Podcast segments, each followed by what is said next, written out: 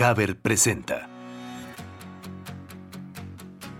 Bienvenidos a Cimientos Podcast, un espacio que diseñamos para aquellos que piensan que todas las decisiones que tomamos en la vida se convierten en los cimientos sobre los que construimos nuestra historia. Comenzamos.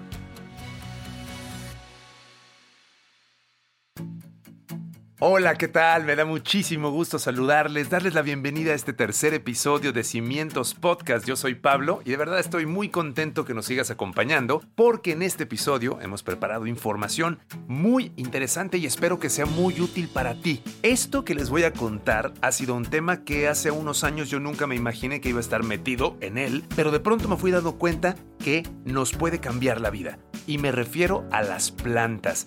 Yo al principio, cuando me fui a vivir solo, no tenía mucha idea, por no decir que no tenía idea de las plantas, pero luego me empecé a dar cuenta de lo increíble que pueden llegar a ser, cómo integrarlas a tu entorno, cómo seleccionarlas y cómo estar al cuidado y al pendiente de ellas, de verdad te puede cambiar la vida. Es una terapia increíble, además de, por supuesto, la oxigenación, las plantas medicinales, puedes sembrar tus propias plantas para hacer tus tés, tus especias. Es un mundo increíble y por eso nos decidimos en este tercer episodio de Cimientos Podcast a compartirte información de nuestros expertos para que puedas entrar en este increíble mundo de las plantas. Te invitamos a seguirnos en nuestras redes sociales, nos encuentras en Facebook e Instagram como Cimientos Podcast o en Twitter como Cimientos Pod. Yo soy Pablo y de nuevo te digo que estoy muy contento de tenerte con nosotros. Vamos a arrancar este episodio para que conozcas más sobre el increíble mundo de las plantas. Estoy seguro que la información que te vamos a presentar te va a resultar muy interesante. Si tú estás escuchando este episodio y nunca has entrado al mundo de las plantas de lleno, es un momento inmejorable.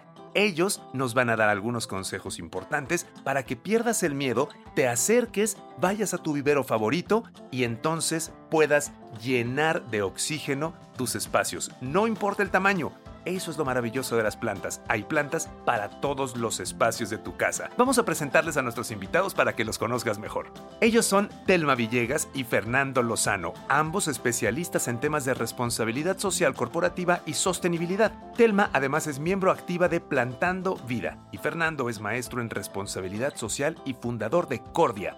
Ambos laboran en Haber, desarrolladora de vivienda con más de 47 años de experiencia, comprometida con que sus operaciones sean sostenibles en lo económico, social y ambiental.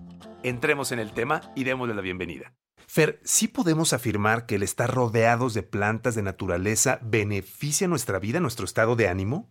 Totalmente. Fíjate, eh, en este tema es bien interesante platicar sobre las plantas porque han surgido varios estudios referente al tema de la psicología y lo que nos permiten las plantas como desarrollar en nosotros es liberan ciertos químicos, que es la serotonina y la dopamina, que nos ayudan a estar más felices, más alegres y a evitar como esos momentos tristes que a veces podemos llegar a tener, ¿no? Entonces, sí, las plantas realmente se puede generar una conexión muy interesante con ellas. Creo yo que nos dan una vibra muy interesante y muy bonita. Existe este mito de es que mi espacio es muy pequeño. Incluso el mito de que es que mi escritorio y no me muevo de ahí y solo ahí trabajo y por eso no tengo plantas y por eso no me atrevo a tener plantas. En un espacio reducido en cualquier espacio se puede tener y no solo tener, se puede vivir en armonía con plantas, Fer? Sí, totalmente. Yo creo que es un mito muy, muy falso por el hecho de que puedes tener desde una plantita muy pequeña eh, en tu espacio hasta tener unos macetas eh, un poco más grandes y aún así vivir, por ejemplo, en un departamento, ¿no? Yo creo que la cuestión aquí es tener como esa sensibilidad de saber dónde acomodar nuestra plantita, ¿no? Yo creo que esa es la primera, la primera parte. Y enamorarte, ¿no? Enamorarte es, otra, es otro punto que hay que, que hay que tomar en cuenta, enamorarte de esa plantita y saberla cuidar, porque pues, yo empecé con una y luego terminas con muchas y es, es esa parte como de, de irte sensibilizando, irte enamorando de las plantas y encontrar en ellas ese escape, como de, ay, todo el día estuve en el trabajo o de, ay, estuve en el tráfico y llegas, ves la planta, le das una regadita, la cuidas, le limpias sus hojitas y eso te permite como desentenderte un poquito de todo el estrés que podemos llegar a vivir en la ciudad, ¿no? Entonces puede ser una macetita, pueden ser 10, 15, las que tú quieras, la verdad tú pones el límite, ¿no? Para que este tema me, me llama la atención, Fer, y me gustaría preguntarle a Telma, ok, yo no jamás en la vida he tenido una relación con plantitas y vivo en un departamento. ¿Cómo empiezo, Telma? Pues bueno, mira, en mi caso justamente vivo en un departamento chiquito y aquí las que no me fallan son las suculentas. ¿Por qué? Porque para el espacio en el que estoy, que es pequeño, que no hay tanta iluminación, que, que mis ventanas son chiquitas, las suculentas son plantitas que se han adaptado perfectamente. Empecé con una, ahorita ya tengo como ocho nueve suculentas y además de que decoran muy bonito los espacios, tanto el escritorio, la mesa, las ventanas. Estas plantitas es bien fácil porque hay días que sí se me olvida regarlas, pero la ventaja de estas plantas es que no ocupan un riego constante. Ok, las suculentas es un buen comienzo, digamos. Ahora, ¿qué otro tipo de plantas, Fer, nos podrían ayudar a iniciar esta relación sin que demanden demasiada atención y podamos ir mejorando día con día? Muy bien, yo la que le recomiendo así de tener al inicio es la que le llaman lengua de suegra o se le conoce también como lengua de tigre. Y esta planta es el soldado de las plantas. La puedes tener en sombra, la puedes tener en sol, la puedes regar poquito, la puedes regar mucho, la puedes cortar una hoja y ponerla en agua y sale una nueva. Esa es la que les recomiendo para que tengan como primera plantita. Y como segunda plantita también, que son muy, muy buenas, podría ser la cuna de Moisés o también el teléfono que es una es, es, otra como muy conocida o conocida como Julieta, ¿no? Entonces, estas tres opciones que les comento ahorita son las como son los soldados en las plantitas que podemos tener en nuestra casa. Fer, ¿estarás de acuerdo conmigo? Hay que preguntar antes de comprar la planta, ¿no? Porque a mí me ha pasado que, que ah, qué bonita está esa y la voy a poner en el jardín y parece una tontería, pero se nos olvida preguntar a veces cuando te dicen sombra es sombra, cuando te dicen media sombra es media sombra, y cuando te dicen sol es sol, porque a veces uno quiere poner una planta en un lugar donde se ve muy bonita, pero terminas haciéndole mucho daño a la planta, ¿no? Entonces, ¿qué cuidados o qué preguntas tú sugieres hacer antes de comprar una planta? ¿En qué nos tenemos que fijar antes de comprar una planta? Muy bien. Yo creo que la primera pregunta es cuánto sol requiere, pero aquí la respuesta, la respuesta básica es, por ejemplo, al menos todas las plantas requieren cuatro horas de iluminación. La pregunta que tenemos que hacer si es de sol directo, de media sombra o de sombra, ¿sí? Esa es como la primera. ¿Y cuánto riego necesita? ¿Sí? Es la segunda. Y la tercera es si necesita fertilización y qué tipo de fertilización. Entonces, pues vas al vivero, les preguntas si es de, de, sol directo, de media sombra o de sombra, y ya tú te vas dando cuenta dónde, en qué espacio lo puedes ubicar.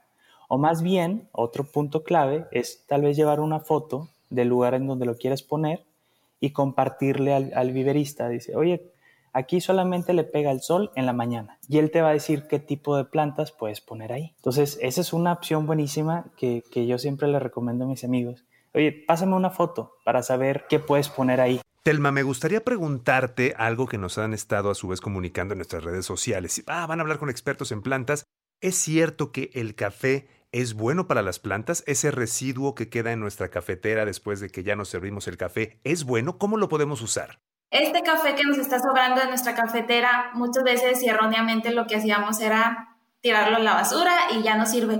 Pero realmente estos granos que quedan tienen bastantes nutrientes. Traen magnesio, calcio, potasio y otros minerales la verdad, con todos estos minerales eh, les da más vida a las plantas y este mismo, estos mismos granos de café los podemos ir incorporando directamente a las macetas, directo a nuestras plantitas. No es necesario que lleve algún proceso ni nada. Por sí solo, solo los granos de café eh, favorecen bastante los cuidados de las plantas. Tanto eso como las cáscaras de huevo eh, también sirve para la composta, pero incluso también estas cáscaras de, de huevo yo siempre procuro lavarlas bien para que no les quede como ningún aroma o ningún olor feo y las incorporo directamente a las plantitas. Las, las trituro todas y también las cáscaras de, de plátano son buenísimas porque son ricas en potasio. Entonces eso también le da bastantes nutrientes a todas las plantas. Cada vez afortunadamente se están haciendo más famosos los huertos en casa. Existe otro mito. Ah, es que yo no tengo espacio. Ay, es que a mí se me hace muy difícil porque yo no tengo un jardín enorme donde tener un huerto. Hay gente, sin embargo, que le interesa empezar. ¿Cómo se puede empezar con un huerto y qué cosas hay que tener en cuenta para aventurarse en, esta, en este viaje? Te lo juro que me encanta este tema y ese mito es otro que siempre, siempre lucho porque siempre que escuchamos huerto nos imaginamos una cama enorme de germinación con unos tomates y con unas calabazas y romero, ¿no? Pero no nos centramos en que también un tomate puede estar en una maceta del tamaño de una cubeta o, podemos tener unas macetitas con unas lechuguitas pequeñas o unas macetitas con unos romeros. Entonces, nuevamente yo les comparto a todos que, que cuando hablamos de huertos, no nos limitemos a que tiene que ser un espacio muy grande. Podemos tener un tomate que nos dé una muy buena producción en una cubeta. Y hablando de, también de estas reglas, la regla básica para poder como tener a nuestra plantita saludable, la misma cantidad de follaje de, de lo verde que vemos, ¿verdad? De nuestra plantita es la misma cantidad de raíz que genera. Entonces, más o menos, esa es la regla que tú te puedes definir para saber qué cantidad de espacio o tierra necesita tu planta. Y la regla del sol es la misma.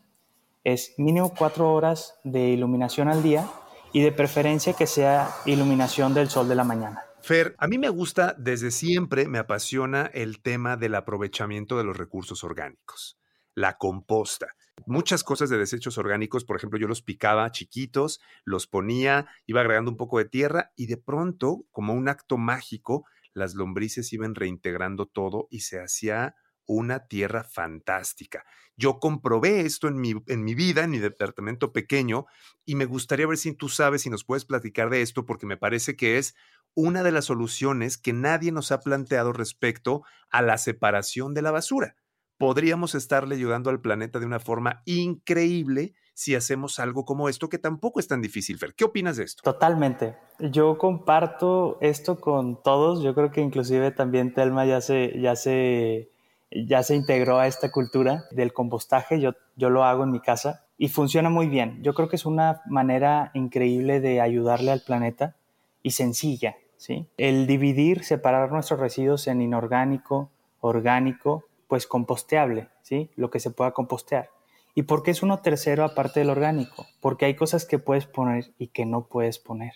¿sí? Todos los residuos de las verduras y frutas lo puedes poner, inclusive cáscara de huevo, pero lo que no puedes poner es todo lo procesado, por ejemplo, los panes, inclusive carnes, el huevo, el huevo que te comes, ese no, ni el arroz. Y tampoco no se recomienda poner mucho cítrico, por ejemplo, las cáscaras de, limón o las cáscaras de eh, naranja, así como la cebolla. ¿Por qué? Porque eso puede acidificar o puede impactar negativamente a nuestras lombrices. Entonces, eh, es lo que sí, lo que no, muy importante como tomar en consideración eso. Y las lombrices, no siempre tenemos que tener lombrices, porque hay personas que luego les da un poquito de miedo, eh, pero las lombrices lo único que hacen es acelerar el proceso.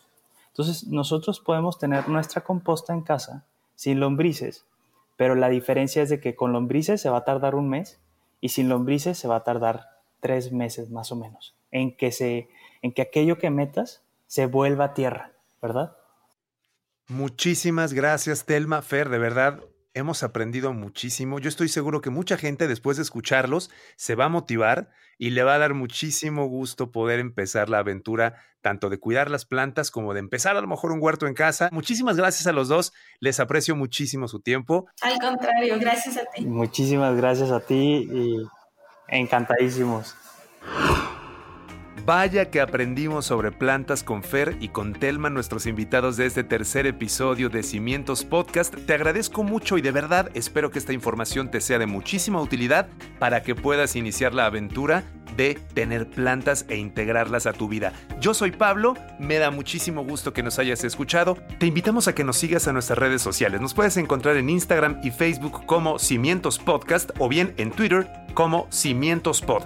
También suscríbete a nuestro canal de YouTube porque de esta manera recibirás las notificaciones cuando tengamos un episodio nuevo que será cada 15 días. También puedes seguirnos en tu plataforma de podcast favorita. Hasta la próxima y muchas gracias. Esto fue Cimientos Podcast, un espacio que diseñamos para aquellos que piensan que todas las decisiones que tomamos en la vida se convierten en los cimientos sobre los que construimos nuestra historia. Una producción de Haber